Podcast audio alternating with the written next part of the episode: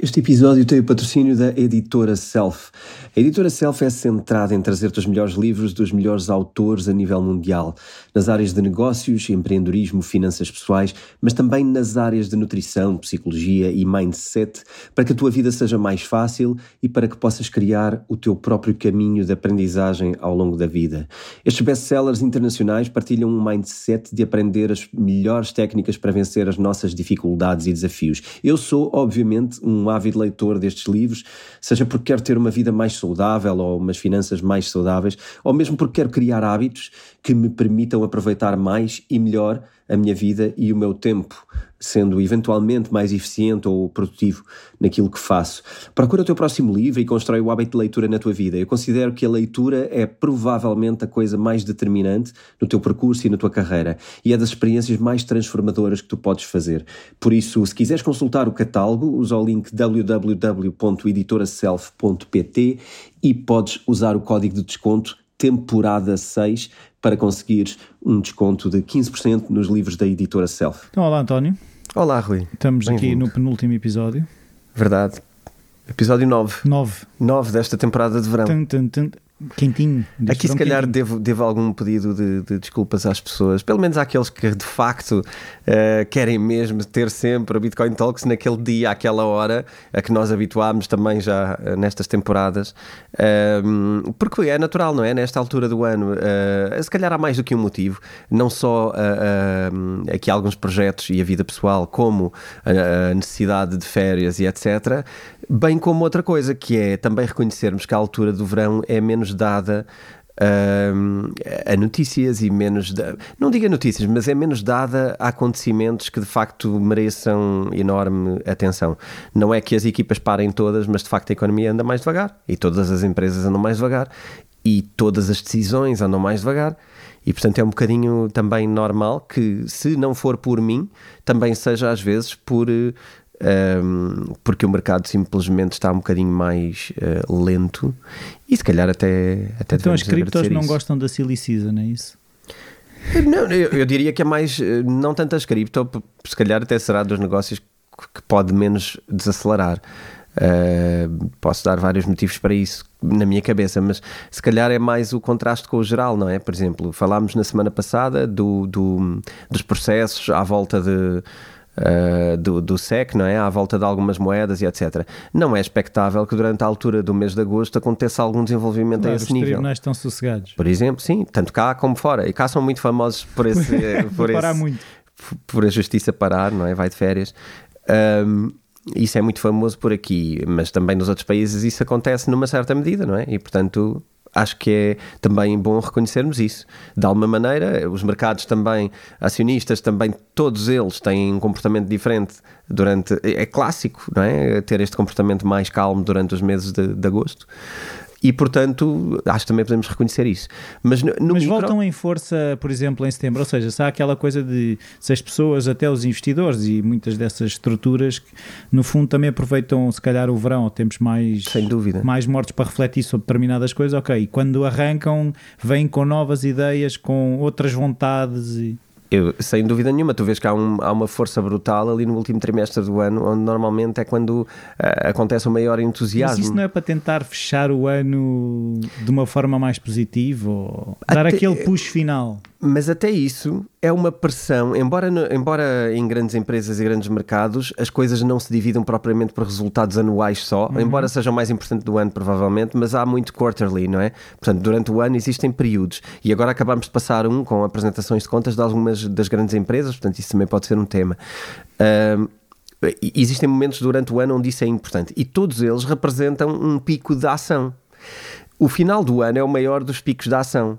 E se tu pensares, também existem normalmente, eh, existe aquela métrica que é o ano civil, não é? Que definimos que a 31 de dezembro acontecem coisas e é para aí que estipulamos objetivos empresariais, inclusivamente. Até ao final do ano isto, até meio do ano isto. até- E o final do ano é sempre um marco importante em objetivos.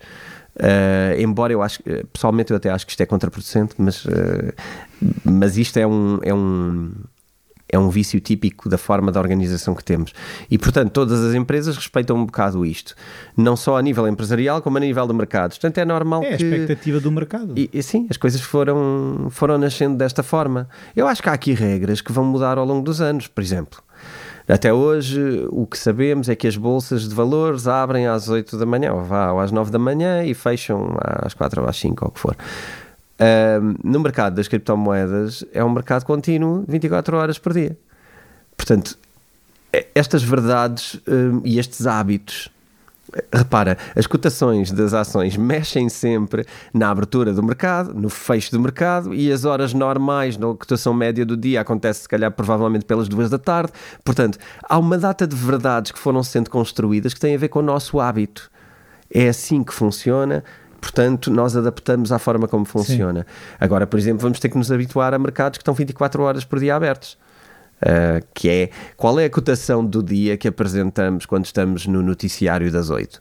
Normalmente era o preço de fecho, fecho do dia. Ah, é, a empresa tal portuguesa, prefiro não fechou dizer nomes, mas tal. fechou, uh, fechou hoje a não sei quanto, isto representa uma subida de tal face a ontem, não. portanto é, é, são estas contas que nos habituamos a apresentar. Agora vamos ter que nos habituar a uma coisa diferente, que é mercados abertos 24 horas, as comparações têm que se criar novas lógicas de comparação. Qual é o valor que usamos? O meio-dia de todos os dias? A meia-noite de todas as meias-noites? Eh, como é que vamos criar aqui uma nova dinâmica de, de comparação? É? E, e, depois também outra engraçada que é de qual exchange? É, não, e, não é? e a meia-noite de quem? Ou seja, ah, e a meia-noite de quem? Sim, imagina, sim, sim. se, se andares a ver, sim. sim Sim, se quiseres uma cotação mundial, Sim. tens que ter uma meia-noite de alguém. Sim. Que por acaso nós até estamos muito próximos daquilo que poderia ser a lógica. Estaríamos no zero. O zero uh, do, do, do Greenwich, né? Uh... Mas tivesse que haver, assim, na tua opinião, isto completamente off-topic quase, mas assim uma referência a nível mundial de um mercado de criptos, quem é que seria a referência para estabelecer esse zero? O que faria sentido é provavelmente ou irias por esta métrica que é puramente com origem ah, mas eu ia dizer uma palavra que, é, que, seria escorregadia, porque as pessoas vão achar que isto de facto tem a ver com ciência, não tem nada a ver com ciência. Alguém decidiu que aqui era, era onde se contava o zero e é o zero. Portanto, isto também vale zero, na verdade. uh, na verdade, não vale nada. O meridiano de Greenwich vale zero em relação ao que quer que seja de definir horas para o mundo. Portanto, eu diria que algumas pessoas, principalmente as mais fortes no mercado, as que mais investem, as que têm mais interesse, Sim. as que seguem mais esses números, uh, é que vão ditar provavelmente qual é o zero e não me espantaria nada que fosse um zero alguns nos Estados Unidos, mas também nos Estados Unidos é, é preciso definir qual hora, porque eles têm mais que uma. E, portanto, sim, sim, era, isso era o que, é, São Francisco. Muitas vezes existe a referência à hora de Nova York, não é? Mas, de, mas nas criptos. Mas porque há a Bolsa de Nova York. Pois, portanto, mas, mas eu estava a pensar se nas criptos faz sentido ser Nova York daquilo é, este é um tema giro. Se calhar o primeiro tema que poderíamos estar aqui a tratar agora é onde é que está o centro, onde é que está o coração do mundo cripto? Sim. Eu, eu acho que já esteve menos nos Estados Unidos. Menos? Sim. Ok. Eu acho que já esteve muito menos nos Estados Unidos. Eu acho que hoje em dia. E onde é que e... estava? Estava mais espalhado ou estava concentrado no Estava mais sítio? espalhado e estava muito na Ásia, não é? Ok. Tu tinhas muitos exchanges em Hong Kong, uh, a maioria dos grandes exchanges tinha sede em Hong Kong, uh, a China era o maior lugar de mineração, etc. Até começarmos a ver esta, estes bans não é, do lado da China de rejeitar cripto, proibir cripto, proibir mineração, abrir outra vez mineração, abrir cripto. Isto afastou todo o ecossistema. E os Estados Unidos têm, estado a ser bons anfitriões, é isso? Não, não, não bons, porque acho que também constantemente estão a criar dúvida e a criar dificuldades, e acho que essa é outra forma de dominarem a coisa não é banindo, mas é criando constantemente uma névoa cinzenta de uh, é legal mais ou menos, é, é security mais ou menos, e, e, já vamos falar aqui de uns detalhes sobre o que é que são securities e o problema do SEC, que é um dos grandes perigos para as criptomoedas. Existem aqui algumas entidades que são as perigosas para, as, para criptomoedas porque criam insegurança e dúvida, não é? E, e, os Estados Unidos têm sido um lugar de criar segurança e dúvida, mas isto quase que alimenta uma telenovela que faz com que seja o centro das, das atenções uh, parece que é ali que estão a acontecer as coisas. E se tu pensares bem, uh, a maioria, obviamente, que a maioria da grande conversa anda à volta de, de, dos Estados Unidos no mundo cripto. E tal como já eram, isto também não é por acaso, eles já eram líderes no, no, outro mercado, não é? No mercado acionista mundial, os Estados Unidos são um centro mundial desse mercado. E portanto, se calhar estão a conseguir replicar para o mundo cripto esse protagonismo. Agora é vermos se o mundo, o restante lugar do mundo, uh, e nomeadamente a Europa e outras geografias menos importantes, uh, querem deixar que isso aconteça ou podem, uh, de alguma maneira, mudar um bocado isso aquilo que eu sinto é que a Europa está a perder esta oportunidade de poder pegar numa coisa e se calhar até puxá-la a si. Olha esta ideia engraçada. Surgiu-me agora, enquanto falávamos. A Europa será provavelmente das economias mais descentralizadas. Sim. Uh, daquelas que tenta ser maior, não é? No mundo, será provavelmente a mais descentralizada, por uma questão da origem histórica. Claro, eram não sei quantas moedas que depois viraram uma economia comum. E que é recente, e cada sim. um tem as suas leis, e cada país é diferente. Sim, sim, uh, existem fronteiras de certo nível, e portanto, até poderia ser algo que nós abraçávamos por familiaridade porque estaríamos mais disponíveis para reconhecer algo que é mais parecido até connosco, uma ideia de descentralização, uma ideia de poderes uh, de alguma independência de poder faça uma centralização e etc. O que é engraçado é que me parece que nós não estamos a saber reconhecer o valor daquilo que temos como, como Europa. Mas também pode ser visto de outra forma, ou seja, tu estava descentralizado e apostaste num cavalo que é centralizar. Claro. E agora voltar a apostar na descentralização parece quase um passo atrás. Até que ponto é que a Europa não está a ver a descentralização como um passo atrás relativamente ao que era uma economia mais dispersa e que agora se centralizou? Sem dúvida. Mas eu acho que é isso e acho que isso pode ser o, o erro. Isto é filosófico e se calhar muita gente está neste momento. Ok, pessoal, fast forward neste assunto, vamos lá a outra coisa. Mas eu acho que isto é muito importante e eu acho que este é o, o provavelmente um, um grande erro que vamos pagar muito caro e que está garantidamente a ser. E eu vou falar aqui de um cenário que eu acho que podíamos fazer aqui uma, uma, uma tentativa de analogia para percebermos como é que isso pode estar a acontecer em alguns países da Europa também. Uh, porque a mim parece-me que, uh, aliás, este próprio conflito que está a acontecer na Europa, eu acho que já está a abrir algumas mentes para alguma coisa que uh, tem a ver com, se calhar, não é assim tão bom. Ser uma Europa Uh, não é só o ser uma Europa, mas o centralizar uh, assets ou recursos em poucas pessoas ou entidades ah, ou países. A dependência, de, por exemplo, energética que tem sido óbvia. Dependência exterior. Dependência Sim. externa de uma, de uma nação, de um, de um país. Uh, eu não sei se suficientes mentes vão ser abertas relativamente a isto. Diria que não, e diria que em termos políticos, zero, porque acho que acho que será demasiado difícil mudar mentalidades que quase que cresceram a aprender que a única ideia eh, que tinha valor era esta. Um, mas, mas eu acho que não estamos todos a reconhecer os perigos à mesma velocidade. Então é por isso que temos o Bitcoin Talks para Sim. falar sobre aquilo que às vezes não, não se fala de forma tão profunda ou tão uh, Sim, mas, mas refletida. o que faz confusão é aquilo que sabemos hoje em termos de, de, de entender que está a pensar nas questões informáticas. Se tu tiveres a coisa espalhada e se eu te atacar, eu não te consigo deitar abaixo. Se, se tu tiveres. Sim. E, e, e, se nós estamos num mundo em que a informática, a tecnologia domina as nossas vidas, porque é que esta lógica de, ok, eu vou espalhar a informação, esta questão de ter na cloud e ter no nosso computador, ter no telemóvel e ter não sei o quê nós entendemos o valor de, ok, se me baterem aqui, eu vou agarrar-me no outro lado e vou-me safando. Porque é que depois, quando chegamos a estas decisões que têm um impacto grande, queremos fechar tudo no mesmo sítio e a partir do momento em que, se tu atacas no coração, matas o, eu acho, que a acontecer. Eu acho que tem a ver com a origem do conhecimento. Um, os informáticos, uh, o pessoal que programa, o pessoal que programa sistemas, tem uma noção muito clara do que é que perde quando uma coisa falha, se não tem um backup. Sim.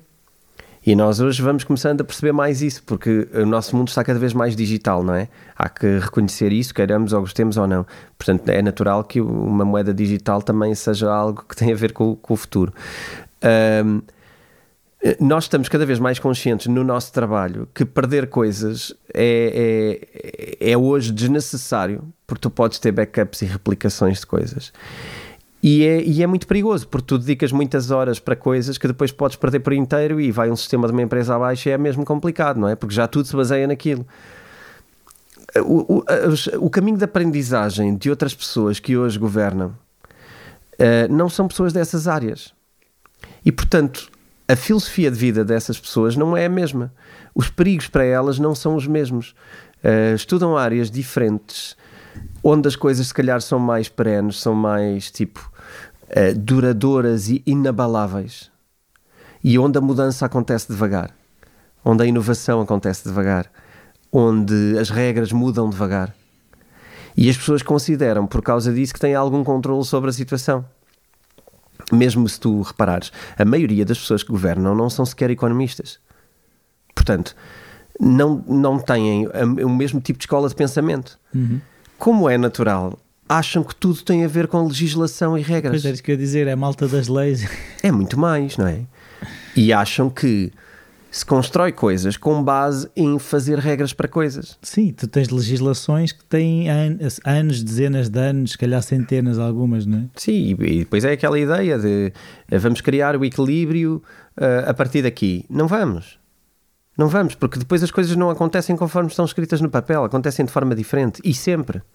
Nunca é conforme uh, da maneira que está previsto, nunca. A humanidade nem sequer se comporta dessa maneira em termos históricos, portanto, isso não é minimamente. Uh, lógico. Eu estou a falar num nível mais micro, não é? Nestas decisões, por exemplo, de ah, ok, uh, quais vão ser as cotas de Portugal para a pesca, quais vão ser as cotas de Portugal e de Espanha para a agricultura, vamos ou não produzir estes ativos. E isto começa a ser decidido a um nível tão central e, e tão acima que se começa a distribuir as tarefas de uma maneira um bocado. Uh, parece-me a mim perigosa, porque depois vamos criar dependências como criámos não é preciso ser eu. Eh, eu falei quando não se falava. Agora que já se fala, já não preciso falar. Da dependência dos cereais, não é? daquelas zonas de, como a Ucrânia e etc. A dependência energética da Rússia. Nós já falámos disso há, há muitos meses. Agora vamos deixar os outros falarem disso porque acho que já perceberam e, e já podem explorar melhor o tema.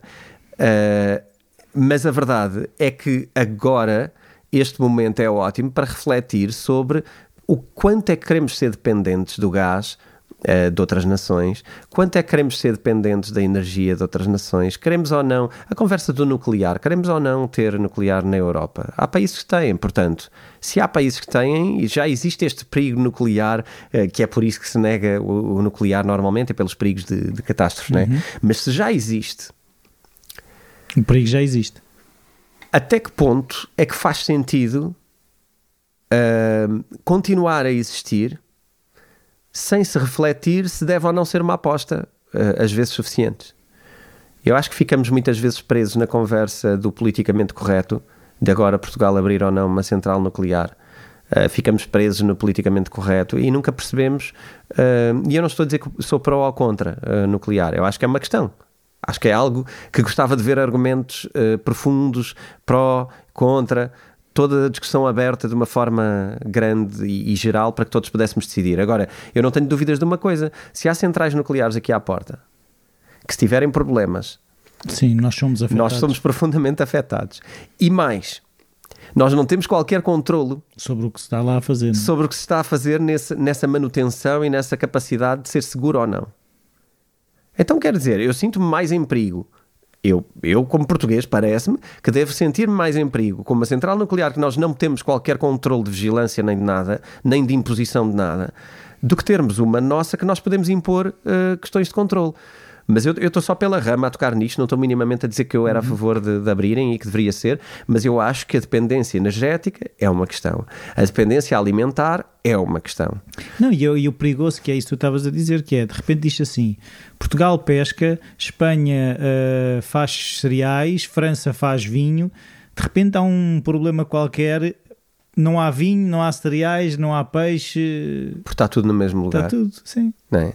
Isto é, isto é o, o erro da centralização. E eu acho que nós entramos nisso e agora parece-me que há pouca reflexão sobre isso. Quer dizer, isso já era sabido antes, não é? Isto são só correntes do pensamento que decidimos seguir uma cegamente. Agora estamos a ver as consequências de seguir uma cegamente. Epá, e agora vamos para outra tá coisa bem, mas qualquer. convém perceber que podemos ajustar, não é? Ok, yeah, não, não foi certo. O que eu gostava de, de, de se calhar equacionar é que nós já sabíamos mais do que aquilo que estávamos a fazer. E não me faz sentido este tipo de escolhas quando nós já sabíamos mais. Esta ideia, depois de andarmos aqui um, a, a, a, reboque, sim, a tapar buracos e agora a reboque de decisões que depois vão gerar o quê? Mais regras, mais uh, subsídios para aquela área ou para aquela área e que não me parece que depois consigam transformar nada, porque o que tu estás a fazer às vezes é matar gerações. Tu já mataste, se calhar, uma geração de, um, da indústria, por exemplo, da área de pesca, por exemplo, em Portugal. Tu provavelmente andaste a investir milhões uh, antes e agora, se calhar, mataste gerações de pessoas que estariam uh, direcionadas para aí e que sabiam e percebiam de tudo. E agora, o que é que vais fazer quando quiseres reativar uh, ou aumentar? Vais pedir formação aos estrangeiros, Vais ter que pedir fora, tu aqui se calhar já desqualificaste pessoas, desinteressaste pessoas e nós éramos se calhar fortes nessa área, estávamos a ser qualificados nessa área, fruto até de muito investimento e de repente des desapostaste, se é, se é que se possa dizer assim, mas retiraste completamente a mão relativamente a uma área que agora provavelmente vai fazer algum sentido reativar. Uh, o mesmo na agricultura. Uh, Sim, que de repente. Na questão das queijarias, eu lembro quando houve aquelas normas todas vindas da Europa que a queijaria tinha que ser assim, cozida e frita, lembro-me de ver uma senhora qualquer numa aldeia a dizer: Eu não vou gastar o dinheiro todo em transformar a minha queijaria nessa coisa toda, porque aquilo que o dinheiro que os queijos. E lá está, o conhecimento desta senhora vai-se perder. Os queijos que ela fazia vão se perder, porque ela não tinha dinheiro para investir na requalificação da queijaria. Não é? Sim, eu acho que vais ter que levar mais a sério estas ideias do, do artesanal, não é? do, do pequeno. Mas aquilo que eu sinto é que nos outros países estavam-se a borrifar para isso e que as pessoas continuavam a funcionar. Cá acabamos de ser mais papistas que o Papa. Não, isso tem, há um lado tem a ver com a identidade. Não é? Nós temos uma identidade relativamente frágil. E isso tem vantagens e desvantagens, mas eu acho que nós temos uma identidade frágil no que diz respeito a negócios e a, e até a, a explorar os nossos recursos naturais. Acho que temos muito pouca visão para isso. Vamos muito a reboque de coisas. Quem, quem está fora sabe sempre mais. E depois não valorizamos as coisas. Tu vais para um país como a Suécia ou como a, uh, os países nórdicos, têm coisas que uh, não é o pensamento que vem de fora. Eles têm um pensamento muito forte, uh, uma identidade muito forte. Sim, mesmo. E isso mesmo tem vantagens. Aqui... Também tem desvantagens. Sim, mas, mesmo franceses, italianos e não sei o quê, até os espanhóis, tipo, não. Eu acho que apesar de tudo, uh, também aqui reconhecer alguma coisa. Eu acho que apesar de tudo, nós estamos a construir aqui, uh, uh, estamos a ir buscar, se, se, reparares, muitos produtos e muitas coisas que estamos a ir buscar à, à nossa à nossa história, talvez a história mais recente, mas estamos a tentar ir buscar uma data de ideias uh, giras, como por exemplo esta questão dos, do, dos enlatados e estas uhum. coisas todas. Eu acho que é uma ideia engraçada que tem a ver com a nossa história. E portanto, se, eu acho que devíamos alimentar mais esse tipo de ideias e, e, e perceber muitas vezes que na economia vai ser necessário Uh, ter um grau de, de independência, não porque queiramos levar rumo A ou B, mas porque coisas que acontecem afetam outras coisas. E agora estamos a ter um efeito brutal de outra coisa. Repara, a questão do gás não é brincadeira. Fala-se da possibilidade do gás aumentar 40% a 50%. Poxa. Uh, e repara a dependência que nós construímos na nossa indústria, no nosso país, relativamente ao gás, que é um recurso, é um tipo de energia, e que agora, se tivermos esse aumento, ele virá de fora garantidamente, não é? Porque não aconteceu nada ao gás português, tipo, não há aqui nada para acontecer, além da, da, da pandemia, que também é levada muito em, em, ao de leve relativamente às consequências económicas que estamos a ter. Uh, a maioria das consequências de aumento de preços que estamos a ter é por causa uh, da, da, forma como lidamos com, com, com, o vírus do corona. E, portanto, uh, lamentavelmente, podemos estar a atribuir causas a outras coisas, mas não é. Agora, temos uma dependência energética, temos uma dependência alimentar complicada e que, e que eu acho que tem menos a ver com criticarmos uh, se calhar os stocks que andavam a ser feitos das coisas, porque o stock é uma vida a prazo. E fala-se muito, eu tenho ouvido falar aqui ou ali, não sei se se fala muito, mas eu, eu como vejo poucas notícias de, desse género, uh, não sei se isto é muito ou pouco, mas sei que se falou de não podemos ter os níveis de stocks tão baixos em Portugal, etc. Eu acho que não é sobre isso. Porque tens uma vida a prazo na mesma. Ninguém acha que esta guerra agora dura mais um mês ou dois e, e fechou. E, e vai para férias. Não, e assim que acaba, volta tudo ao que era antes. E que de repente vais ter os preços que tinhas e a produção que tinhas. Quer dizer, tu estás a destruir países. Como é que tu vais ter a produção que tinhas? Não vais ter. Não, isto não é não o é, não é para o, não é para o mês que vem. Tu podes dizer, ah, um estoque maior é sempre melhor. Sim, senhor, concordo. E se calhar o estoque era baixo demais. Mas essa não é a conversa. A conversa é como é que vamos produzir e, e ter a capacidade de resistir a coisas. Não é cá agora o estoque mais 20% ou mais 50%. Isso, isso é uma conversa do desespero, né? que é estamos sempre a prazo. Quero ter um prazo maior. É, estás na mesma desesperado, não é? Tens ou não produção descentralizada e que permita, se há problema aqui, tens um, um centro Tens dali. alternativa. A não é? otimização de custos não pode ser total. Esta ideia, hum, isto é como aos investimentos. E tu sabes, Rui, que a gente já falou aqui mil vezes sobre como é que é um bom investimento. Não é ter o dinheiro todo naquilo que rende mais, certo? Certo? Sim, sim. É a questão de teres distribuído e perceberes que isso resiste com uma coisa sobe, a outra desce, a outra desce, e andas assim. É teres uma coisa média que tende para bom, não é? Mas teres as coisas divididas. O que nós estamos a fazer é, é centralizar os ovos todos no mesmo cesto do lado da produção de, de- de bens que são essenciais para vivermos. E isto tem um custo altíssimo. E vamos falar aqui de um país eh, que está a ter esse custo agora. Ahm, Então podemos, se calhar, saltar, saltar para lá já. Vamos saltar para lá. Olha, olha o caso. É o Sri Lanka que eu, que eu vou falar.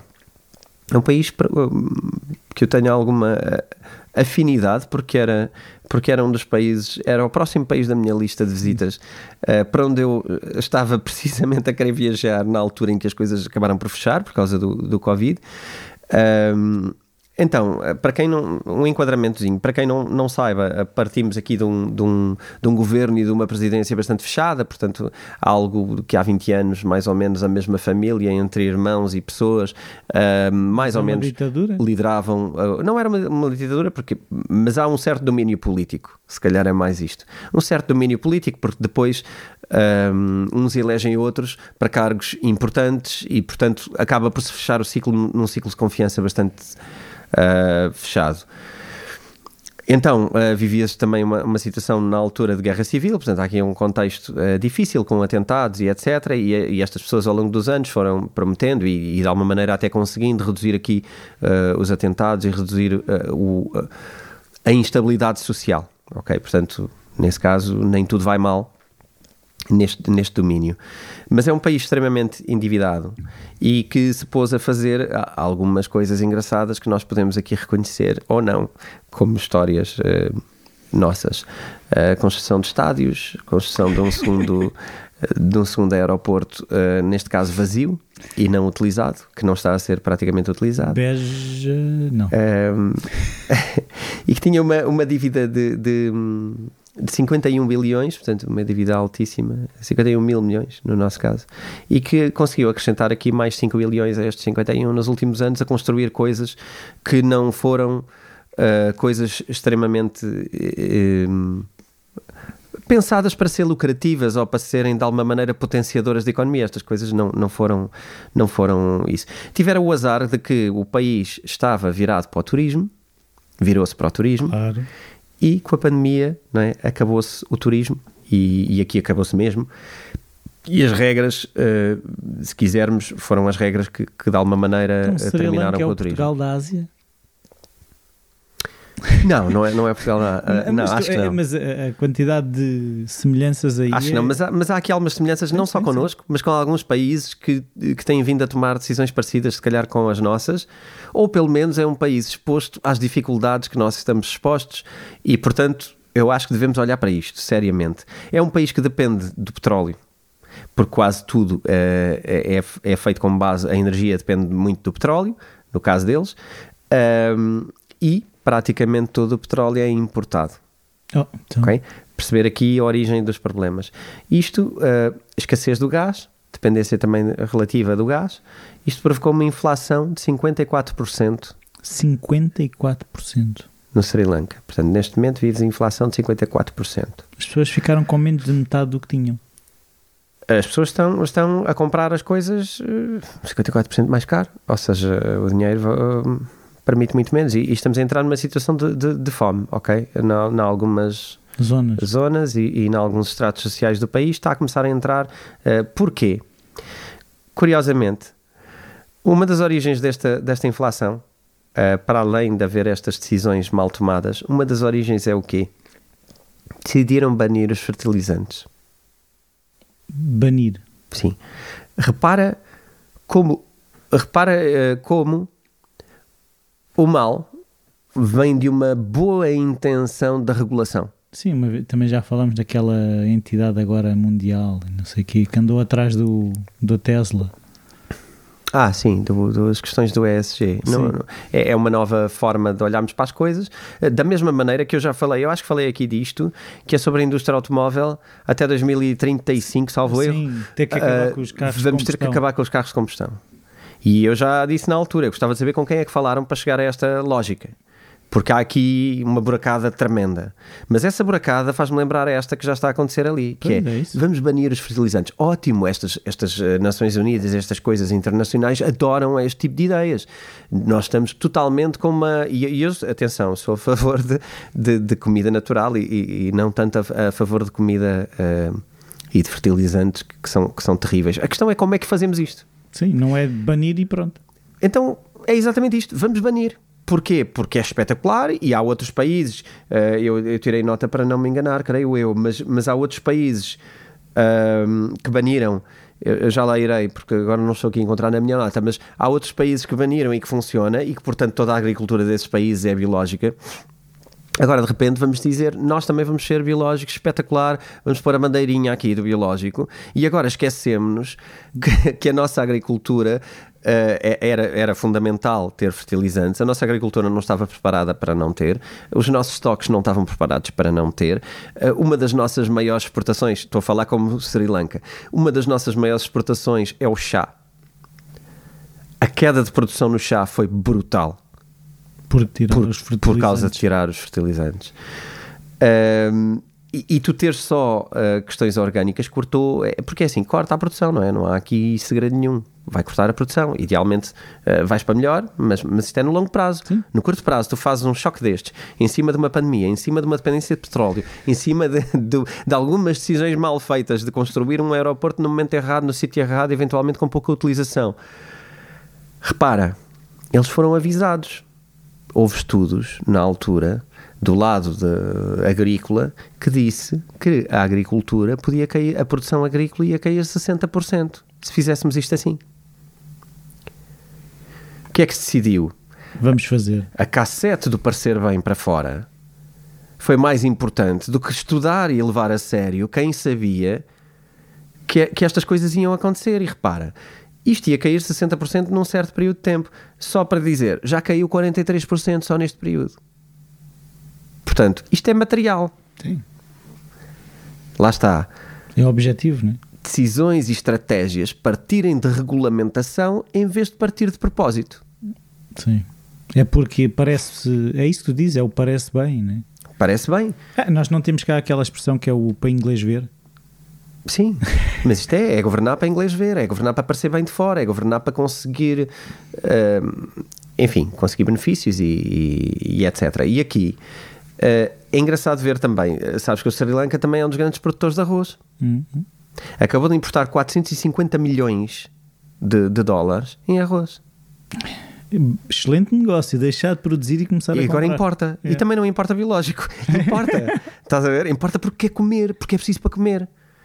Isto, isto é estratégia que parte da regulamentação. Mas não é o que tu dizes, não compram só dos uh, agricultores verdes, né? dos que não usam fertilizantes. Sim, Agora compra desesperadamente e compra caro. Claro. E se calhar compra o seu concorrente e uma data de outras asneiras que vai atirar o país sei lá quantas décadas para trás. Porquê?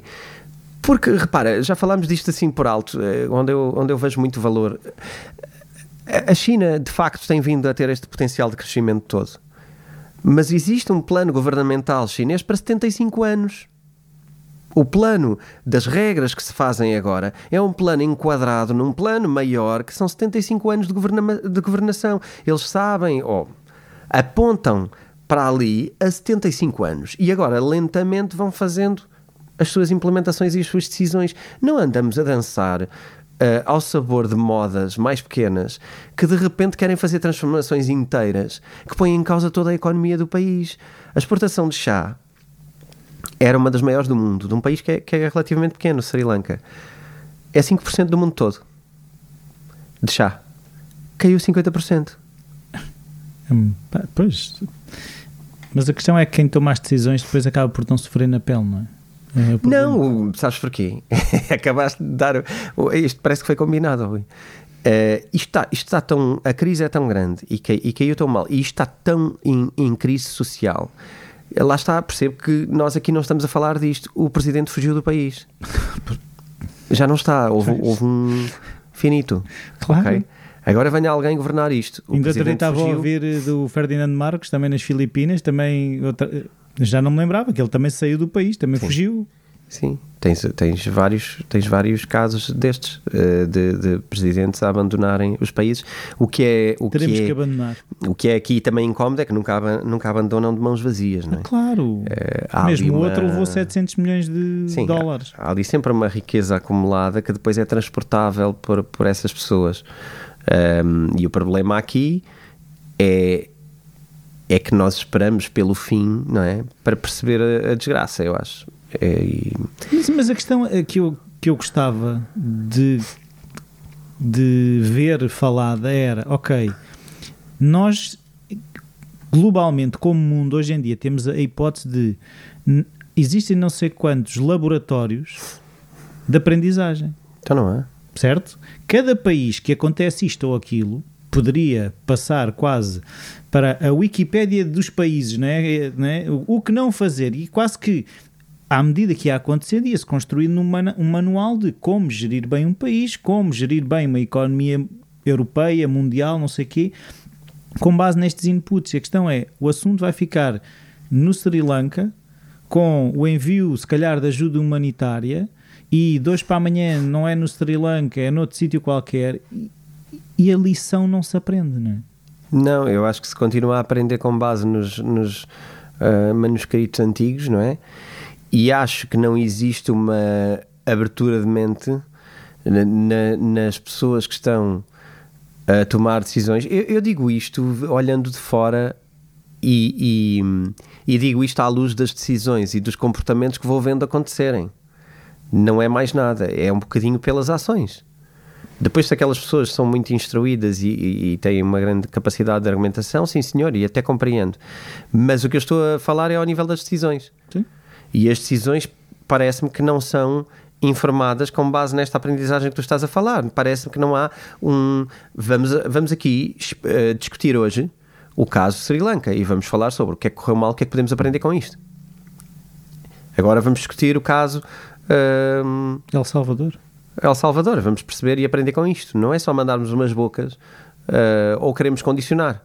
É tentar, eh, pá, isto parece-me um caso fixe para continuar a acompanhar e a estudar e ver o que é que acontece.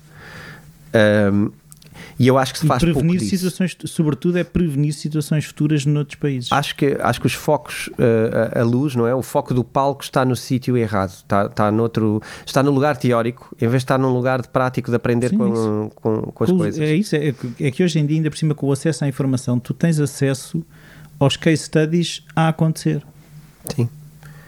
Então, olha, eh, é esta partilha que eu acho que é importante. Acho que isto é mais um resultado deste tipo de comportamentos. Obviamente que eh, não estamos a falar de eh, Europa e Sri Lanka terem o mesmo tipo de governação ou o mesmo Não, tipo não é de, de, de forma de eleições ou o mesmo tipo, sei lá, de centralização até.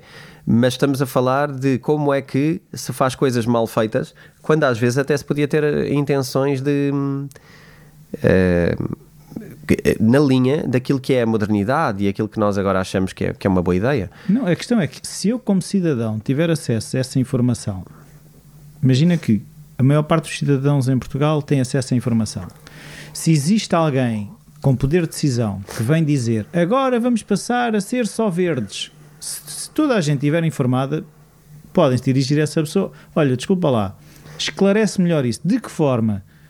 Se as pessoas estiverem a leste, chega um que diz agora vamos ser verdes, aí a verde, verde é bom, verde é bom, bora lá todos, não é?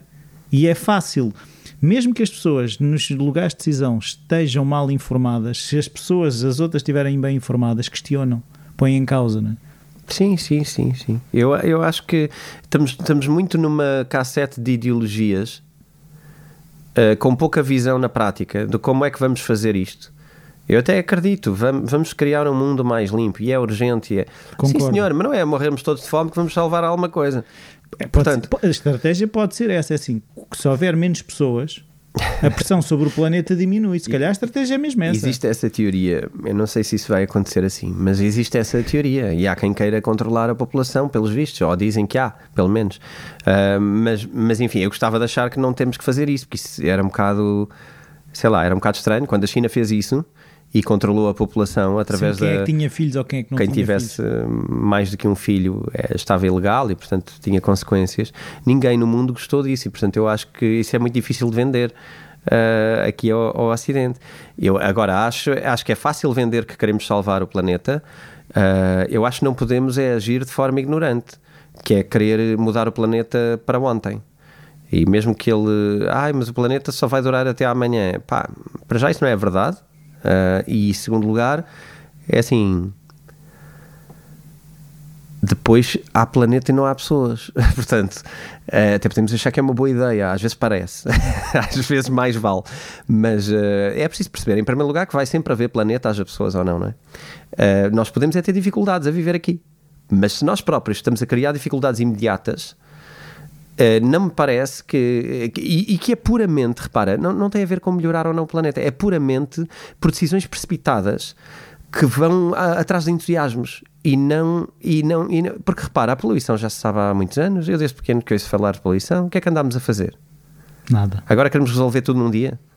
Não, não acho que seja não acho que seja minimamente não, não me sinto identificado com a forma como, como estamos a tomar agora medidas em desespero, lá está, que não são pensadas, que não se medem as consequências. Agora vamos todos para os carros elétricos. Eu, eu, eu confesso, eu posso de alguma maneira dizer que eu vou olhar para alguns números relativamente aos carros elétricos, que isto incomoda-me bastante. Sim, sim. Porque nós temos carros que lançam alguns gases para a atmosfera, mas agora vamos ter carros que têm baterias. E o que é que acontece a essas baterias? E que duram muito pouco. Claro. Elas duram muito menos do que os carros. Primeira coisa. Sim, tu tens carros de 1920 que ainda continuas a pôr combustível e andam. E nem é preciso ir tão longe. Sim, mas... uh, uma bateria uh, boa, ao que consta, vai durar 5, 7 anos. Ok? Uh, 10 se for daquelas marcas que as pessoas gostam. Talvez. Talvez. Não sei. Talvez. Uh, 10 anos a quantidade de baterias que tu vais ter para processar parece-me muito preocupante. E, portanto, eu vou fazer umas contas e de trazê-las cá por puro exercício uh, geek do meu lado, mas é uma resposta que eu ainda não vi. O que é que vamos fazer com esta poluição? Porque eu não estou a ver o que é que vamos fazer com aquela poluição. Vamos devolver o lítio ao solo. Não sei como. Ah, e há além de outra coisa, não é? Que é o lítio que existe para os carros que vão precisar de existir. E isto é completamente estúpido. Porque já se sabe que não há. Já não há sabe. lítio suficiente. Não, não há. E não vai haver a menos que tu comeces a fazer coisas muito graves, eh, que são crimes ecológicos brutais, numa data de países que se calhar vão vender a, eh, a saúde do país a, a esta necessidade. Que é uma crença. É puramente uma crença. Portanto, Uh, sim, senhor, carros elétricos, com o nosso amigo mencionado aqui. Vou tentar não dizer o nome dele agora, podes dizer, eu, eu vou tentar não dizer, mas, mas sim, senhor, carros elétricos é, é, uma, é, uma, é uma indústria, mas temos que perceber que isto são isto são um pouco.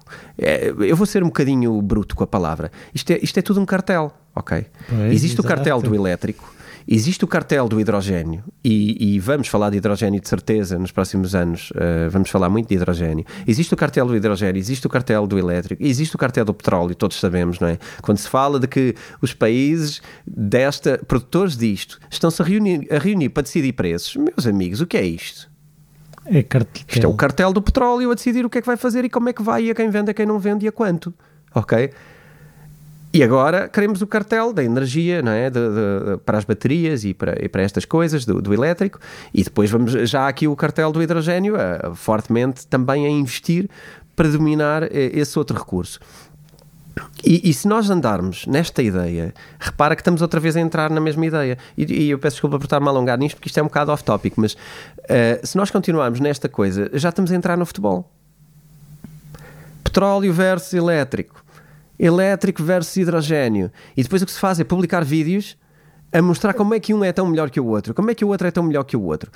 Pá, façam-se estudos mais alargados, façam-se aqui um. Sim, não é informação. de fim de semana. O que eu sinto é que andamos aqui constantemente com esta coisa do uh, eu sou do elétrico, tu és do combustível, uh, tu vais ser do hidrogênio, e depois somos um grupo de amigos e estamos aqui a discutir o que é que é melhor, o que é que é pior, quando estas coisas podem ser um bocadinho mais aprofundadas. E eu gostava muito de ver, adoro a ideia de que não estamos a colocar uh, gases na atmosfera, acho muito eficiente uma data de situações relativamente aos carros elétricos.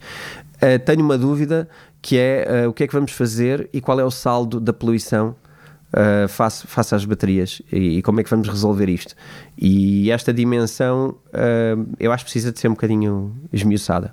Eu acho que aquilo que nós sabemos até da ecologia é, é na, como é que eu dizer, na diversidade que tu tens as melhores condições, né? se tu tiveres hidrogênio e elétrico e combustão. Mas depois tens um problema que é, há um conjunto de países que decide que, queiras ou não, já não compras mais carros a combustível. Pois, é isso que eu estou a dizer. Isso não faz sentido. não faz sentido. Vem de cima. Sim, Passas faz... a ser ilegal. Tu já não podes circular com carros com uma certa data. Em zonas de Lisboa. E algumas zonas de Lisboa, por exemplo. Verdade. Já a decisão já não é minimamente tua tu já não podes dizer, ah, mas olha, eu, eu pago mais imposto de selo, eu, eu quero ter o meu carro antigo, eu não quero trocar de carro um, e continuo a fazer a minha vida com, com o carro antigo. Não, não, não, meu amigo.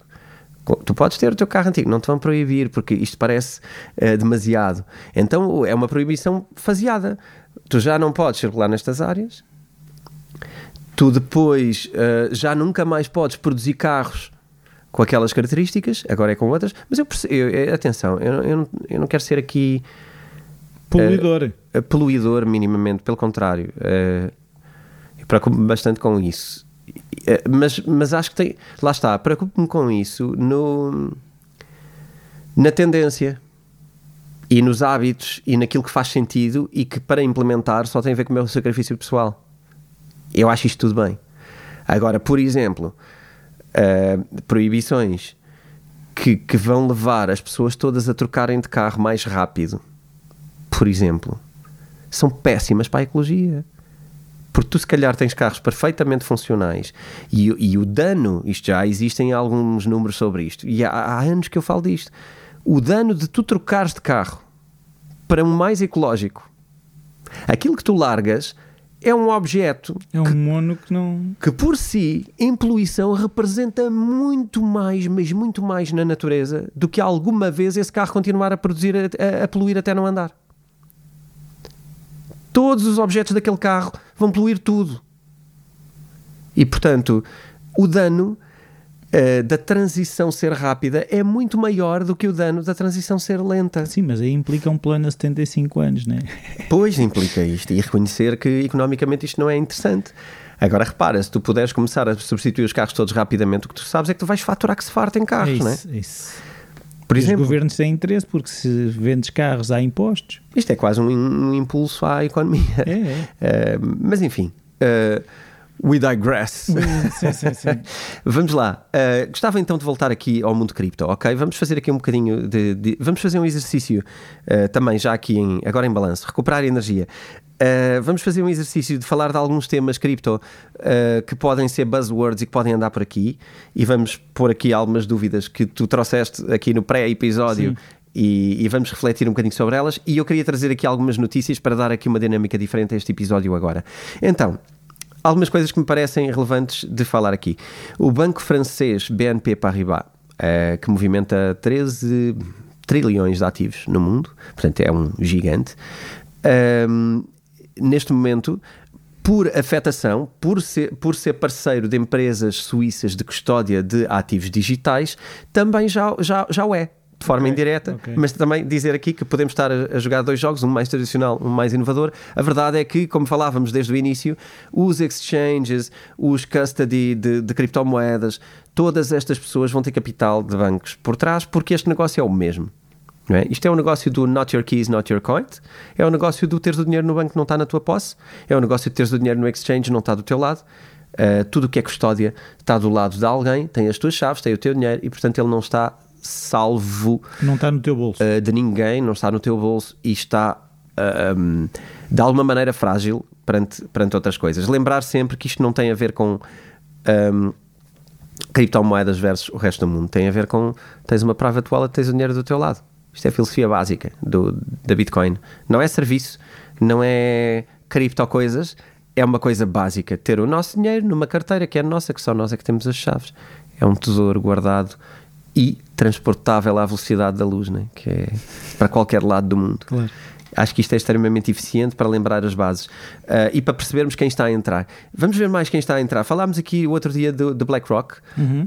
Um, BlackRock também, um, também entrou agora como, como uh, investidor uh, no mundo cripto, tanto a BlackRock como Mas a Fidelity. direto ou através de, de, de empresas a, a, que são detidas por eles? A, através de investimento na USDC. Ok. Que falámos aqui na, no episódio passado falámos do SDC como uma stablecoin. Uh, a Circle, que é a empresa que uh, lidera o SDC, uh, teve um investimento de 200 milhões do lado da BlackRock e mais 200 milhões do lado da Fidelity. Portanto, vemos aqui em grande TradFi, se assim se poderia dizer, uh, Traditional Finance, a investir em grande uh, numa das coisas mais polémicas do momento, que stable são stablecoins, mas a investir não na stablecoin, como nós que compramos uma stablecoin, a investir em equity da empresa, portanto, a investir em ações da empresa, a entrar em capital da Sim. empresa. O que seria ótimo, eu adoraria, em vez de comprar o SDC, gostava comprar, de poder. Comprar.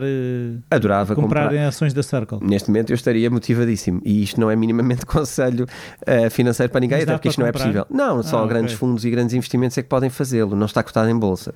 Uh, portanto. Nem tem, se calhar tem interesse um bocadinho aquilo que, o, que aquele que não se pode dizer o nome. Cujo nome não se pode dizer. Uh, we don't talk about então. Peraí, mas vou já estragar isso. Tenho aqui na minha nota para dizer que já, o pessoal já sabe, como é óbvio, já toda a gente falou disto, mas o Elon Musk vendeu na Tesla, já disse o nome, vendeu na Tesla um, 75% da, da, das criptomoedas. Eu diria que porque precisava de liquidez, porque diria que a Tesla está tão. Uh, num, num, dia tão difícil quanto muitas empresas que estão a despedir de, das fintechs. Uh, se formos ver, existe até aqui uma analogia que era agir fazer entre fintechs e cripto que eu acho que anda muito de mão dada. Uh, as, as criptos estão a despedir, as fintech também. E a Tesla despediu uma data de pessoas. Portanto, achar que está a despedir só porque sim, hum, acho que não. Acho que está a despedir porque existe uma questão de liquidez, não é? Acho que estamos a entrar numa recessão, estamos a prever tempos difíceis e, e acho que é Convém é emagrecer. Acho que sim. depois falar aqui do, do, do Crypto.com, que traz a ideia de que durante uh, uh, as recessões e os períodos difíceis continuam-se a implementar coisas de valor. E a Crypto.com implementou agora opções de pagamento através do Google Pay. Isto não é nada do outro mundo, mas esta conexão faz com que muito mais gente possa estar a utilizar uh, este tipo de serviços cripto integrados em serviços que já usavam uh, Google Pay, Apple Pay, coisas que usamos nos telemóveis que facilitam a nossa vida para pagamento e até nos relógios, não é? para uhum. poder pagar. Estas coisas, quando são integradas com cripto, de repente cripto tem um acesso muito mais uh, direto. Sim, facilita a vida das pessoas no dia a dia, não é?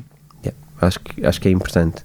Porque lá está, são implementações que depois, quando as coisas co correm, quando não estamos numa recessão, uh, simplesmente já temos um outro ponto de partida para criar novas empresas, novos investimentos, novas Nunca funcionalidades. a pensar até que ponto é que algumas destas empresas não se torna mais fácil até implementar coisas com o mercado mais devagar do que se o mercado tiver a 200 km h Ou seja, eu se calhar agora aproveito que o mercado está mais sossegado, vou implementando coisas, vou testando novas tecnologias e depois quando o mercado acelerar, se calhar estou mais bem preparado, não é? Acho que sim, e isto também eh, isto funciona muito ao nível também de isto depois há um nível micro que é a quantidade de empresas que vão surgir a seguir e que já partem com estes pressupostos, não é? Portanto, quem é forte e, sólido vai conseguir sustentar-se e vai estar a implementar coisas um, de raiz e vai escolher e vai estar nas mais importantes e vai trabalhar aquilo que vai ter futuro.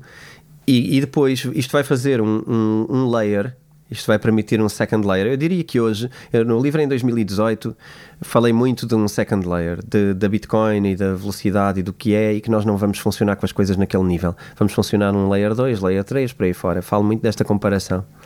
Uh, eu acho que nós estamos hoje a construir fortemente uma Layer 2 já. Uhum. Já não estamos numa Layer 1. Certo. Acho que estamos num nível de uh, mais de serviços, de simplificação de processos, de mais velocidade. Sim, até essa própria uh, integração que tu agora falaste sim, do, do, isto é um completo do, Layer 2 ou, ou, eventualmente mais que Layer 2, mas é completamente isso. É a forma de materializarmos isto para lá do, da funcionalidade difícil para o cliente. Só aquela coisa de dinheiro na internet, não é? Hum. Os bits e bytes. Sim, tu às tantas tens um frame muito bonito e muito simples mas por trás está esta arquitetura eh, de coisas eh, sólidas. E pronto, eu acho que isto é, é muito importante. JP Morgan. Também está a gastar dinheiro. Uh, eh, JP Morgan simplesmente, sim, claro, e agora quando tu vês estas empresas que antes falavam só contra a cripto e agora falam a favor, uh, dizem agora que o, o facto de que, que, vai haver aqui um grande impulso nas criptomoedas por causa da, da adoção da parte de, do, do, do comércio. E portanto lá está, mais claro. uma vez Layer 2. E, minha, aquilo que agora me surgiu é, e no meio disso tudo, como é que as visas da vida estão a olhar para isso? Porque se formos pensar, cada, quanto mais essas empresas estão a fazer essas integrações, essa tecnologia, cada vez mais esses layers de pagamento do dia a dia, das transações, não sei o quê, a Visa está a ver passar os comboios, está também a investir na, nessa tipo de tecnologia para se manter relevante? Está, está a fazer parcerias com, com criptomoedas, não é?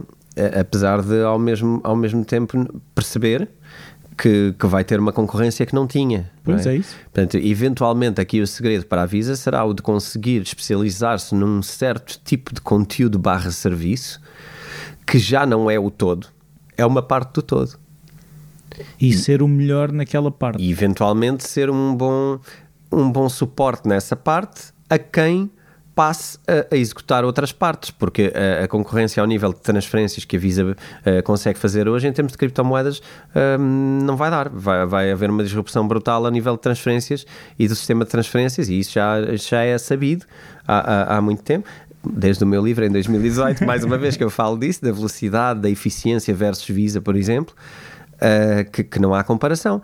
A, a Visa tem que encontrar o caminho onde consegue ser o especialista de, de, uma área e eventualmente rapidamente usar os seus fundos para adquirir algumas empresas que lhe vão permitir concorrer. E eu acho que o caminho é, é sem dúvida esse, não, não vejo outro caminho possível. Um, tópico seguinte: o governo sul-coreano sobre a tributação decidiu adiar um, o imposto que estaria a criar sobre, sobre a detenção de criptomoedas para 2025. Uh, Para Coreia do Sul, melhor aquilo, não é? A Coreia do Sul é um dos países uh, mais fortes em termos cripto. Tu tens alguns telemóveis uh, que já vêm com carteiras criptos uh, que são criados lá na, na Coreia do Sul. existe uma quantidade muito grande de pagamentos na Coreia do Sul. Também no Japão, em criptomoedas, é muito, muito, muito frequente pagar em criptomoedas em qualquer sítio que vás. E, portanto, estes países estão muito à frente na utilização, na adoção.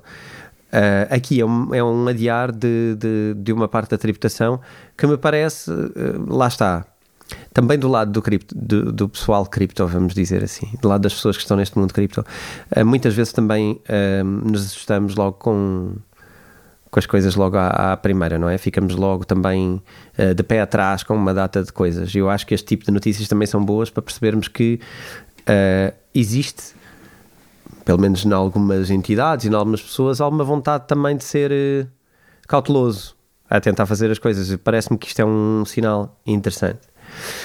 Um sinal que também tem a ver com conversas anteriores nossas uh, é que o segundo maior fundo de pensões do Canadá investiu 150 milhões uh, em soluções de criptomoedas, portanto, em, em vários, em vários prestadores de serviços cripto.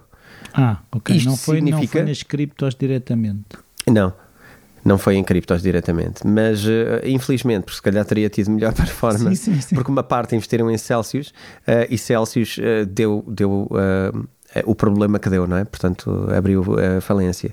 Portanto, aqui pior. Se tivessem investido em criptos, estariam melhor. Mas acho que é interessante ver que fundos de pensões estão a investir e que vem, vem colado com aquela conversa, talvez, de que em breve se todos os fundos começarem ah, a investir uma parte, 1%. os tais 1%, veríamos outro tipo de cotações em Bitcoin, por exemplo, uh, até mais em Bitcoin do que noutras coisas.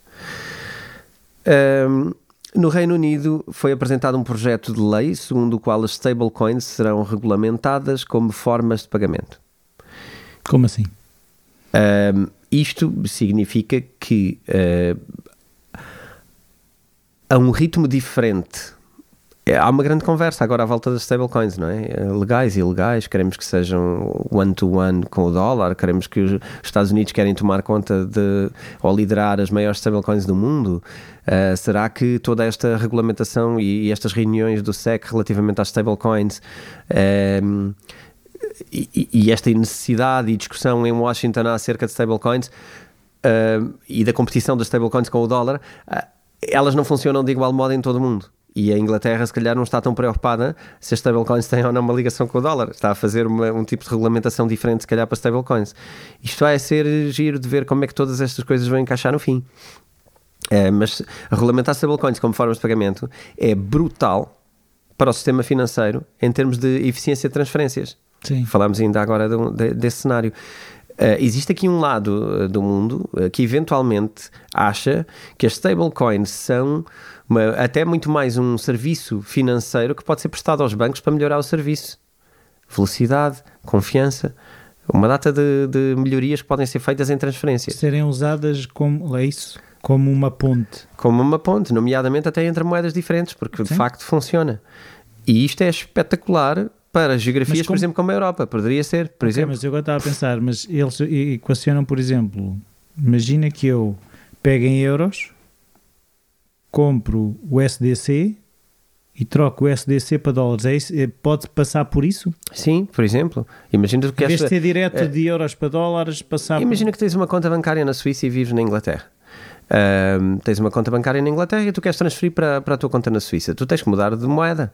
Eles têm moedas diferentes, um tem Libra, outro tem o franco suíço, não é? E então uh, todo este processo é lento, burocrático, caro uh, e e para quê, não é? Se já tens uma coisa melhor. Uh, parece aquela, aquela piada que, faz, que, se fazia sempre no, no Shark Tank. Uh, there has to be a better way, não é? Uh, então é quando tu descobres e crias uma empresa nova que faz uma coisa Sim. de uma maneira melhor e mais fácil e mais simples e mais barata. E as stablecoins fazem isso. Portanto, como serviço, eu acho que são muito interessantes para, até para geografias como a Europa, onde tens ainda moedas diferentes. Um, portanto, plus, ponto sim, positivo. Sim, sim, Uh, na Rússia foram agora emitidos uh, diplomas académicos em NFTs. Na sério? Sim, uh, não sei dizer se foi uma faculdade específica, sequer se ela é estatal, sei que foi na Rússia, ah, e que foi feito na blockchain da Ethereum. E isto é interessante, porque lá está, é aqueles presságios que nós fazemos quando aparece um NFT e a gente dá um webinar, como se calhar demos, e dizemos: Olha, isto pode servir para isto, para aquilo, e de repente, é pá, Está a acontecer. Certo, isso para falsificar um diploma é mais complicado. É mais complicado. Um diploma académico, tu podes verificar este fulano, qual é o currículo dele? Ele tirou de facto. Olha, temos isso, tivemos um caso político português onde, onde isso foi polémico, não é? Sim, se houvesse o, o NFT. Se houvesse um NFT hoje não seria polémico. Não, não é? é? que tu podes ter aquilo linkado às presenças nas aulas, estás a ver? Aquilo pode dar isso tudo. Mil. Uh, quem é que atribuiu quais notas? Quem é que uh, mudou notas ou reviu notas Sim. académicas. Quantas vezes é que o currículo dele foi uh, acessado? Acessado ou... e por quem? E quem é que lhe fez alterações? E isto é espetacular. É espetacular, é o um mundo simplificado. Certo. É os tribunais vazios de problemas. Porque... Espero é que não seja, o diploma em NFT não seja só um JPEG um, com um encriptado. É isso. Não, acho que não é. Acho que não é. É um documento não é? que está registado numa rede que é de confiança e, portanto, vamos a isto para simplificar os tribunais, porque os tribunais deviam decidir. Agora, por rede tipo de, confiança, uma coisa que, que, que, eu me lembrei que é a questão de os smart contracts. Há muitas coisas que são feitas na rede de Ethereum. E outro dia estava um amigo a dizer que se calhar esta questão de, do Ethereum Classic, que eu estava a dizer que, uhum. que eu tenho algum Ethereum Classic e, e, e, que desde que eu comprei só tenho estado, ou seja, desde que eu comprei só baixou. Um, e ele estava-me a dizer que uh, o, a rede do Ethereum Classic pode depois, se, se houver questões com o Proof of Stake e não sei o que, que se pode transmitir ou seja, que há coisas que podem ser mudadas e que funcionarão na rede Ethereum Classic, que à partida será um, um, um impulso para que o valor suba. É assim, Há algum tempo atrás, não sei se aqui, mas provavelmente não terá sido então aqui no podcast, eu falei sobre as semelhanças e as diferenças entre o Ethereum Classic e o Ethereum Norm que nós reconhecemos Sim. como o, o Ethereum, pronto, digamos assim. Uh, o, a moeda do Vitalik. E, sim, e recentemente, uh, numa entrevista, eu falei disso, de, de, de haver aqui uma oportunidade numa eventual falha. Uh, eu, eu fiz essa relação no nível de a probabilidade de falha, que eu acho que okay. deve ser muito baixa, mas, mas fiz essa relação em dois pontos. Primeiro no, no mining e segundo no, na possível problemática do, do POS. Enquanto o, o, Ethereum clássico, para quem não saiba, é, o mesmo, é a mesma coisa do que o Ethereum uh, é um fork que, no, é? que, nós vemos. Foi, um, foi o primeiro grande fork, o primeiro grande hard fork, uh, onde o Ethereum clássico decidiu, e já explicámos isso aqui sim, sim, sim. Uh, anteriormente, onde o Ethereum clássico decidiu continuar a, a prometer as mesmas características do que no início, e o Ethereum que nós conhecemos, o mais popular, decidiu fazer um reset e redistribuir a moeda. Uh, evitando assim um hack feito, feito à moeda. O Classic, eh, mantendo-se uh, em, em, em, POW, portanto em Proof of Work, uh, vai manter-se outra vez mais fiel às origens. até agora, isso não se revelou como um grande asset e, portanto, okay. o Ethereum Classic vale muito menos do que o Ethereum normal, vou-lhe chamar assim, no, no, no mercado, como token. Mas se amanhã a história correr menos bem ao Ethereum normal. normal.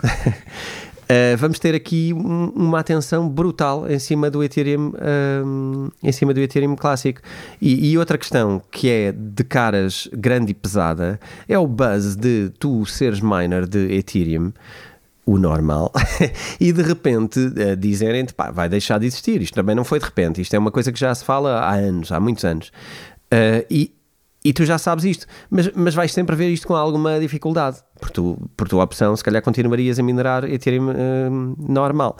E agora vai, vais ter outra oportunidade, vais ter que mudar de, de, moeda, vais ter um equipamento que vai fazer mineração, mas cujo tipo de moedas que podes fazer mineração eventualmente uh, é menos remunerador do, do que é o normal e podes ir para o Ethereum Classic, que não vai ser tão profitable para ti. Uh, podes ir para Raven, outras criptomoedas, e tens que adaptar o protocolo. No caso do, do Ethereum uh, normal usa o mesmo protocolo que é o ITES e, portanto, as pessoas têm esses equipamentos e que fazem mineração mundialmente não e são muitos milhões. os equipamentos fora. Estamos a falar muito milhões, muitos milhões. Uh, uma mudança que pode parecer natural, e eu disse isso nessa entrevista recentemente, uma mudança que pode parecer natural é ir para o Ethereum Classic. Uh, e eu acho que vai haver aqui uma buzzword muito grande e, e, eventualmente o Ethereum Classic vai ter aqui um protagonismo maior, nem que seja só por causa disso hum. por causa dos miners. Uh, mas acho também ao lado da, da possível. Mas quem está a desenvolver serviço. tecnologia em, ti, em cima de, do Ethereum normal uh, vai ter interesse em transferir as coisas para Ethereum Classic? A questão é essa. Não, eu acho que não. Acho que não, acho que nada vai acontecer por causa do, do POS, pelo contrário. Eu acho que o POS é para atrair muito mais gente que anda a querer fazer em, so, em Solana e noutras redes mais rápidas, porque o Ethereum tem essa dificuldade, mais, mais lento e mais caro. E portanto, eu diria ao contrário, passando para POS vai ter muito mais gente do que e muito mais atenção do que tem do, do, que mantendo. E depois tem outro, todo o grande problema, lá está mais uma vez, do um, problema ambiental, que muitas empresas e serviços estão na cassete de que o Ethereum é proof of work e, portanto, é poluidor, e, portanto, agora passar para POS, isto vai é ser verde. um mar de rosas. É verde. uh, nem sei se não vão querer mudar a cor do logotipo, que isto agora também funciona assim. Uh, então eu acho que é isto. Acho que não é mais do que uma possível, não é mais que uma possível falha e uma atração do lado dos miners. Para já, eu acho que é isto. Não, não vejo aqui nada mais. O Ethereum Clássico, há tempos atrás, já há uns anos, teve também uma equipa melhorada. Algumas pessoas com reconhecido valor foram para o Ethereum Clássico implementar coisas. Uh, também sei que existe uma Ethereum Virtual Machine que permite, de alguma maneira, replicar coisas do Ethereum normal no Ethereum clássico. Portanto, existe aqui uma ponte facilitada. Mas não, não fiz uma investigação profunda okay, para ver okay. onde é que estamos em termos de uhum. smart contracts e, portanto, não, não sei. Mas claramente pode ser uma opção para quem queira POW com Ethereum. É claro. Uh, não acho que isso seja especialmente atrativo uhum. no, na perspectiva do serviço. Uh, porque são os dilemas que tu tens no Ethereum, vais tê-los no clássico: Sim, velocidade e, e, e, preço. Ok, vamos continuar aqui antes de ir às outras perguntas, porque temos aqui mais umas questões engraçadas para ver. Uh, Então, aqui, esta eu acho que é só engraçada. A Califórnia aprovou uma lei que permite que os políticos recebam doações em, em criptomoedas. Portanto, pronto, quando houverem. Sabes que nos Estados Unidos já falámos Sim, um bocadinho do sistema lobby. político, há aquela coisa de receberem doações para a campanha, quando se vão candidatar. Pronto, agora já há uma lei que diz que também pode ser em criptomoedas, já não é uma zona, uma zona cinzenta, ah, também já pode ser em, em criptomoedas. E, e pronto, eu gostava só de, de- Já falei aqui do Fidelity, do BlackRock e do SDC. E se calhar é só dizer aqui uma data que me parece que agora ficou mais pública e mais assente, que é a tal transição para POS. Foi feita agora o último uh, merge, o último teste de fusão, e do Ethereum prevê-se que no dia 19 de setembro Deste ano. deste ano. Boa piada, a sério, deste ano. Não sei, eu não vou prometer, eu não vou meter uh, as minhas mãos no fogo por isto. Também não. Mas a data está mais ou menos dita e, portanto, anotem 19 de setembro, uh, POW para POS na rede do Ethereum. Vamos ver se no reentré uh, vamos ter ou não essa, essa confirmação. Uh, isto tem feito aumentar a quantidade de staking no Ethereum, porque novamente, Mas dominado pela Lido, até agora era, não é? tens 70%. Vamos ver. Ahm, vamos passar aqui a Sim. alguns tópicos que tu tinhas. Nós, nós já falámos do, do Ethereum Classic, que é oportunidade ou não, é uma incógnita. Ahm, tu falaste um bocadinho sobre o metaverso. Queres-me. Sim, é porque, Reformular. porque eh, eu estava a perguntar, porque eu lembro-me que nós fizemos um webinar sobre metaverso Pá, e lembro-me que na altura eh, havia muito mais buzz sobre a questão do metaverso, que está está-se a investir muito. E, e não sei se aquilo não foi perto da altura em que o Facebook passou a meta, a meta e não sei se isso tudo também não trouxe mais visibilidade à questão, mas a sensação que eu tenho é que havia mais conversa sobre ah, está-se a criar isto e há também uns tokens e não sei o quê, e há empresas que estão muito investidas. E lembro-me, nós no webinar também falámos, de, tu trouxeste algumas uh, criptomoedas que estão muito ligadas ao metaverso e que estavam a desenvolver muita coisa sobre. E aquilo que eu sinto é que agora é grilos. Não soube nada, e a questão é se o metaverso parou, se, se tal como o resto do mundo das criptomoedas, se continua a investir, mas está tudo a, a, falar menos e a fazer, era um bocado perceber isso. Sim, como há bocado eu estava meio em off e agora se calhar repetindo um bocadinho algumas coisas que falámos, mas eu acho que isto tem muito a ver com o timing, com o momento. Aquele, aquele momento inicial, uh, eu, eu, eu vejo que o Facebook foi à boleia desta moda do metaverso. E portanto foi um bocadinho apesar de já estar a querer investir nessa área eu acho que foi um bocadinho à boleia da moda do metaverso. E acho que se calhar não correu assim tão bem nesse aspecto. Porque, porque não se preveu não, não, não se pensou a mudar o nome se era por buzz não, para já já havia ali um problema. Chamar-se Facebook era um problema não é? porque já não é Facebook aquilo já tem várias coisas então não dá para ser Facebook. Uh, se calhar foi, foi só acho que um entusiasmo maior do que do que devia, mas eventualmente eu acho que tem muito a ver com o futuro do, do, do Facebook, de, do Instagram e, e, do WhatsApp e, de, e do mundo que eles estão a construir na mesma, porque é um mundo muito virado para o metaverso. Um, e, e, eu acho que isto tem a ver com o timing. Porquê? Porque nós, na altura, uh, de facto, só se falava de metaverso e só se falava destas implementações de. Um, muito também com os NFTs, na mesma altura, porque as coisas estão ligadas. Hum. Mas eu acho que foi. E acho que isto é natural em todo o tipo de áreas que, que aparecem, que é primeiro uh, deslumbramos-nos com uma coisa nova. E essa coisa vem e nós percebemos o que é que isto vai mudar. Sim. E temos este momento de nos deslumbrarmos e percebermos ah, a isto quantidade. vai ser tão bom, e vou fazer isto, e vou fazer aquilo. Vamos poder fazer isto, vamos poder fazer aquilo, vamos poder. E vamos pensar em mil coisas e vamos ficar extremamente fascinados com como é que o mundo vai mudar novamente com esta coisa. Mas, mas, nós vamos fazer a festa toda sobre o que é que isto tudo vai, vai proporcionar. Mas depois, para implementar, vai levar algum tempo. Ou seja, não é no dia, no dia em que abrem as portas que aquilo já está tudo pronto, não é? Olha, queres ver esta analogia? Não é difícil, se calhar as pessoas já estão a fazê-la porque eu, eu agora também só a fiz com esta, conforme estava a falar. Isto é o boom da internet outra vez, não é?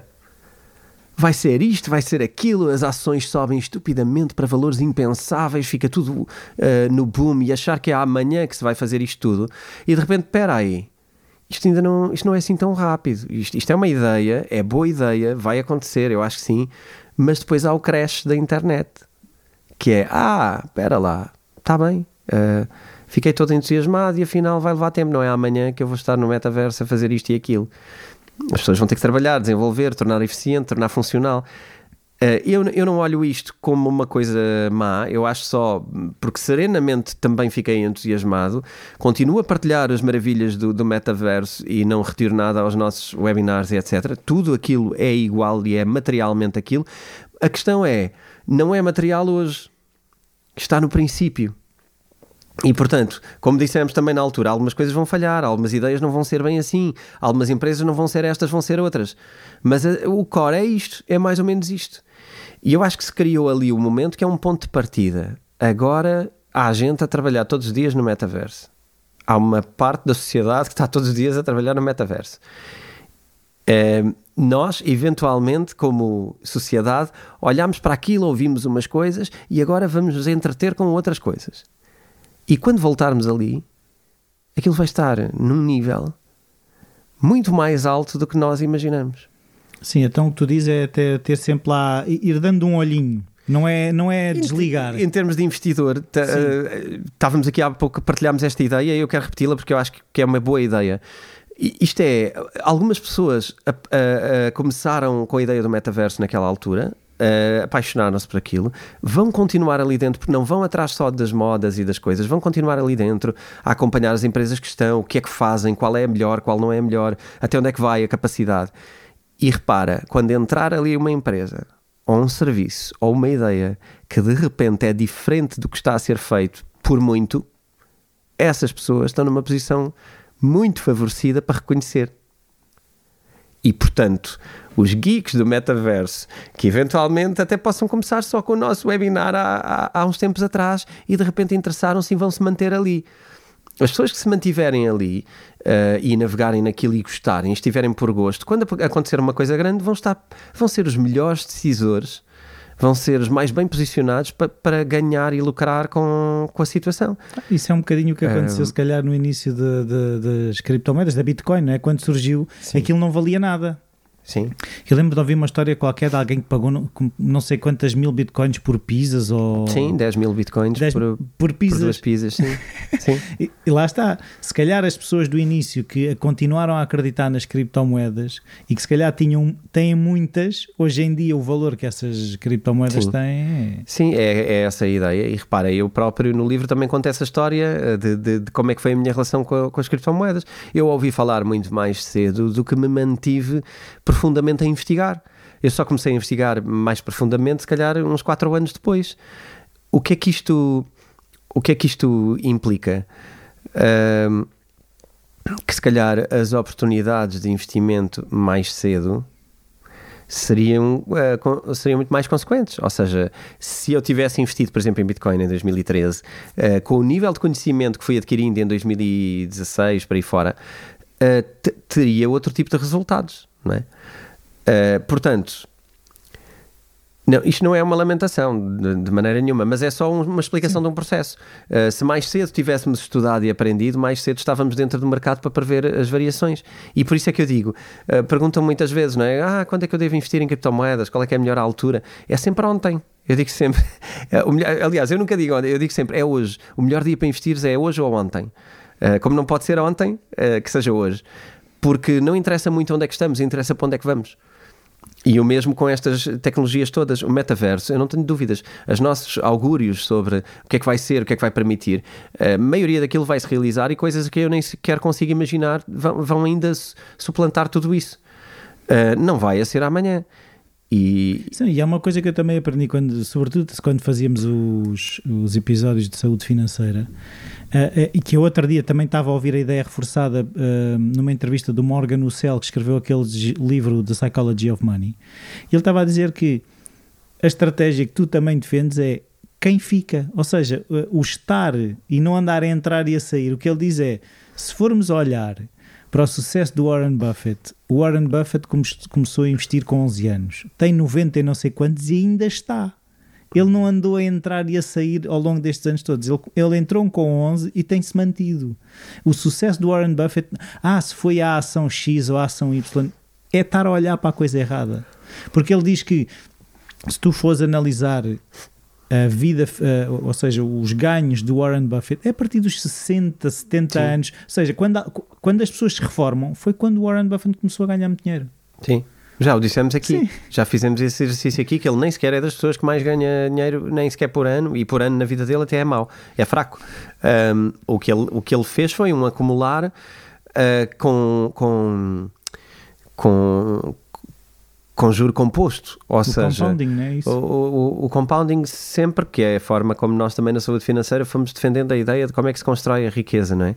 Que tem a ver com tu estares... Um, tu estás investido nas coisas e eu acho que essa é a única maneira de facto de construir uh, algo.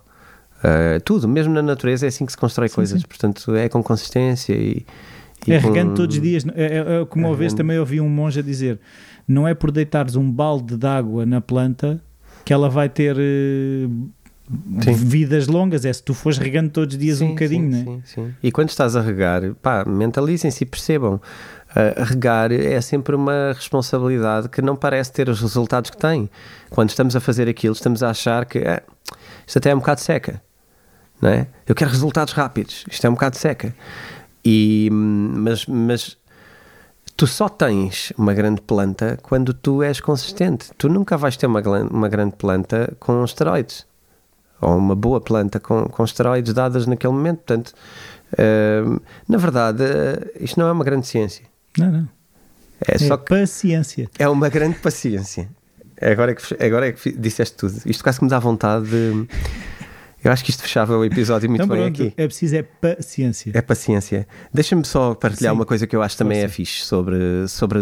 Até porque vou fazer uma colagem porque ajuda a ter a paciência e ajuda a ter a consistência. Nós também falámos disto enquanto estávamos aqui a preparar o, o, setting do, do, do nosso cenário. Um, tu tens muito mais paciência e tu aguentas muito mais as dores do processo uh, quando estás rodeado de pessoas com quem podes partilhar essa, essas dores. Sim. Não é? e, e além disso, sentes-te menos sozinho, porque se, se nós, como equipa, percebermos, ok, estamos todos no mesmo barco, é mais fácil empatizar. Porque eu, eu, eu, se sentir que sou um outcast, que sou o único que estou a sofrer, there's something wrong with me, há algo de errado comigo. Mais facilmente o, o desconforto vai aumentar e eu vou querer sair do desconforto. Se eu sentir, ok, todos estamos a passar por isto, de que forma é que nos podemos ajudar e vamos falando, é pá, a mim também me dói, não sei o quê, ok. Eu não estou sozinho, o desconforto diminui e eu permito-me ficar lá mais tempo. Sentes-te menos stray, sentes-te menos diferente e, e não, não, é só a questão do diferente, é muito mais a questão do sozinho, de facto. E errado. Sentes-te menos errado e menos sozinho, há mais gente que pensa como eu, uh, isto não é assim tão. Se os outros não estão descabido. ao meu lado e não estão a sofrer e não estão aqui, é porque se calhar eu estou a sofrer porque estou aqui. E também a outra parte que, que liga com isso e que já agora liga com outra coisa que é o empreendedorismo. Uh, mas tu precisas de partilhar. Isto acontece muito também no empreendedorismo, por isso é que há tantos grupos de, de, e tantos meetups e tantas coisas. Porque tu precisas de encontrar pessoas like que tenham, minded. pois, que tenham o mesmo tipo de dores que tu tens. E com quem possas falar sobre essas dores, porque de facto tens vidas muito diferentes de pessoas que não são empreendedoras. E, e isso mexe muito com, com os sentimentos. E então tu precisas de alguma maneira de ter com quem partilhar o mesmo tipo de dores, não só para aprender, porque de facto os empreendedores também têm essa característica, que é que são pessoas que valorizam muito o aprender. Uh, e aprendem muito rápido se estiverem viradas para isso, não é? Daí dos meetups, epá, partilha isto. E, e às vezes a solução é só falar com alguém que já te resolveu aquele problema antes e não precisas estar a inventar a roda mais uma vez. Uh, então eu acho que é isto, é não estar a, a, ter que inventar a roda sozinho, a forma de lidar com isto. Uh, e isto cola muito com a ideia do empreendedorismo. Portanto, eu acho muito lógico que as pessoas precisem e, e quem aguentou momentos difíceis com criptomoedas e perdeu, uh, não, perdeu, perdeu, sei lá, não, não, não sei se perdeu, eu ia dizer perdeu paciência, não, perdeu conseguiu de alguma maneira enfrentar este endurance, não é? Esteve durante algum período de tempo a perder valor Uh, mas aguentou muito melhor, de certeza, se teve gente à volta que também fez o mesmo ou que também estava convicto de que era aquilo que devia fazer. Sim. Uh, e portanto, tempos difíceis uh, encontrar força à volta também. Olha, isso agora faz-me lembrar aqui o plug da coisa que é a comunidade Discord, que eu acho que é, é um bocado isso que se passa na comunidade também, que é acabas por, se calhar, como tu referiste no episódio passado, tu até podes nos teus círculos reais, não é não sei como é que fora Sim, na tua vida, na tua vida cotidiana, pessoal do cotidiana sim. podes não ter essas pessoas e se calhar na comunidade Discord encontras essas pessoas que partilham Sim, sim, sim, sem dúvida nenhuma. Eu, eu, eu não, quando criei a comunidade ou quando tive a ideia de criar a comunidade, não foi por achar que vinham tempos difíceis, eh, não foi com esse. Com, com essa ideia, mas não tenho dúvida nenhuma de que a comunidade ajuda muito a tirar algumas dores, porque na verdade são mais pessoas no mesmo barco e na verdade uh, cultiva-se a paciência, e, e, isto e vê-se sinais e tenta-se ser inteligente a ler sinais. E se nós temos a, a atitude do, do, sair, quando há problemas sair, uh, para já não vamos aprender e segundo não pertencemos ao mesmo à mesma estirpe. Então eu acho que é interessante e acho que neste momento até funciona por acaso muito bem esta ideia de que é pá, sim, há momentos mais difíceis, mas de alguma maneira tu consegues passar por eles mais facilmente se conseguires estar numa comunidade onde se partilham argumentos. Isto é ou não bom, porque repara, também no dia que não for bom, se calhar na comunidade o que se vai partilhar Sim, é, pá, é. temos que escolher aqui outra coisa, porque é muito mais uma comunidade sobre pessoas e sobre investimentos sábios do que propriamente uma comunidade fanática virada. Toda a gente que ouve este podcast sabe que não há aqui fanatismo cego de que isto vai ser a última Coca-Cola. Nós já dissemos uhum. muitas vezes que pode haver coisas que vão ser disruptivas e nessa altura acho que temos que abraçá-las também. Portanto, é uma comunidade, acho eu, eh, de pessoas ágeis que querem estar focadas no dinheiro e nas criptomoedas para também, de alguma maneira, ter uma vida financeira saudável. E, e, também, assim, se calhar mais uma vez fica o convite. Fizeste bem aqui o, o, o gancho, de facto é isto. A comunidade é isto, para quem não, também não, não a tem, é uma expansão disto. Uh, quem quiser saber mais sobre a comunidade, veja no descritivo. E, e encerro, Rui. É isso, então. Sigam-nos no YouTube, mais uma vez.